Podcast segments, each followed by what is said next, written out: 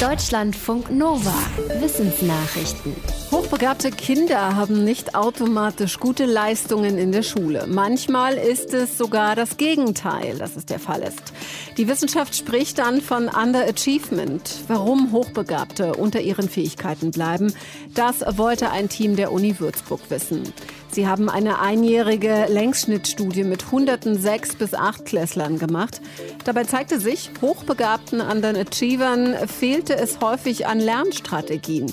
Eine Forscherin im Projekt sagt, dass das daran liegen könnte, dass den Kindern in der Grundschule alles zuflog und sie diese nicht benötigt haben. Außerdem hatten Underachiever seltener Lesestrategien entwickelt und konnten kaum sagen, ob sie einen Text verstanden hatten.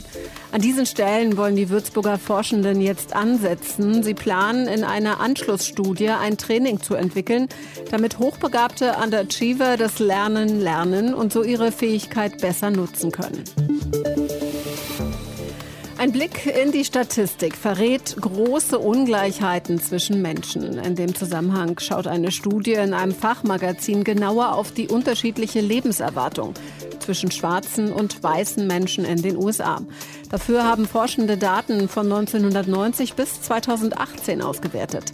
Herauskam, dass es eine deutlich unterschiedliche Lebenserwartung der Gruppen gibt.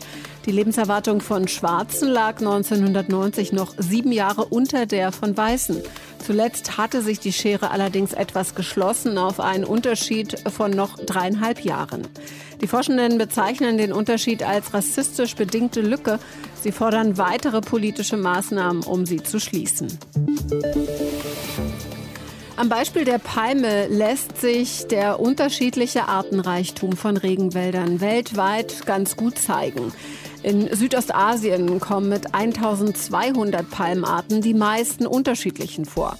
In den Regenwäldern Südamerikas wachsen immerhin noch 800 unterschiedliche Palmarten, in Afrika nur 66. Bislang war sich die Biodiversitätsforschung uneinig, warum die Regenwälder Afrikas weniger artenreich sind als die in Asien und Südamerika.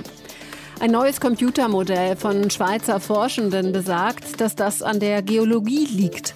Demnach bringt die Evolution am meisten neue ökologische Nischen und damit neue Arten hervor, wenn sich über Jahrmillionen die Landschaft schnell verändert hat. Wenn durch tektonische Prozesse Gebirge entstanden, wie die südamerikanischen Anden oder Inselarchipele wie in Südostasien. Im afrikanischen Regenwaldgürtel gab es solche geologischen Änderungen in den letzten Millionen Jahren eher selten. In Deutschland sind wahrscheinlich deutlich mehr Menschen gegen Corona immun als angenommen. Eine Modellrechnung von Forschenden der Uni Leipzig für den MDR zeigt, bis zu 80 Prozent der über Zwölfjährigen könnten bereits gegen das Virus geschützt sein. Die Forschenden sagen, zum einen seien nicht alle Geimpften in den offiziellen Statistiken erfasst, zum anderen gäbe es auch viele Millionen Genesene. Das Robert Koch Institut spricht von 4 Millionen. Die Leipziger Forscher gehen aber von bis zu 12 Millionen aus, nämlich weil viele eine Infektion gar nicht mitbekommen hätten.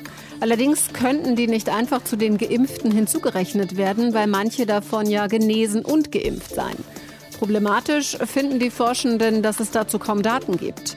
Aber sie sagen auch, selbst wenn die Immunisierungsrate schon bei 80 Prozent läge, wäre das noch nicht genug, um die aktuelle Corona-Welle flach zu halten.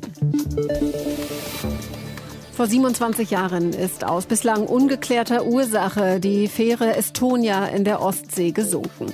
Nicht einmal 140 Menschen von fast 1000 an Bord überlebten das Unglück. Eine privat finanzierte Wissenschaftsexpedition soll neue Erkenntnisse zur Unglücksursache bringen. Wie eine estnische Zeitung berichtet, konnte ein Tauchroboter jetzt bis zum Autodeck der versunkenen Fähre vordringen. Nach Angaben des Expeditionsleiters hat der Roboter dabei zwei Türen des Autodecks gefilmt, durch die sich die Leute ins Ober- und Unterdeck bewegen konnten. Den Aufnahmen nach waren die Türen intakt und geschlossen. Bisherige Studien waren nach Angaben des Leiters davon ausgegangen, dass die Türen vom Wasserdruck zertrümmert wurden und über sie Wasser in die unteren Decks fließen konnte. Nach Angaben des Forschers muss jetzt geklärt werden, wie und woher das Wasser wirklich kam.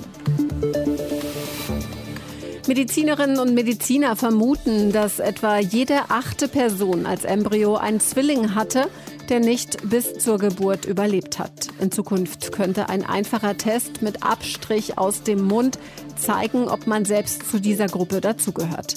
Also ob man selbst mal einen Zwilling hatte.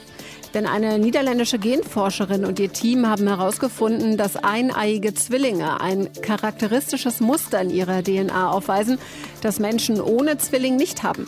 Das besondere Muster war bei der Auswertung von Genstudien aus vier Ländern aufgefallen.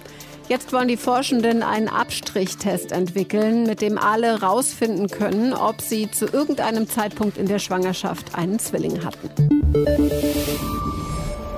Deutschlandfunk Nova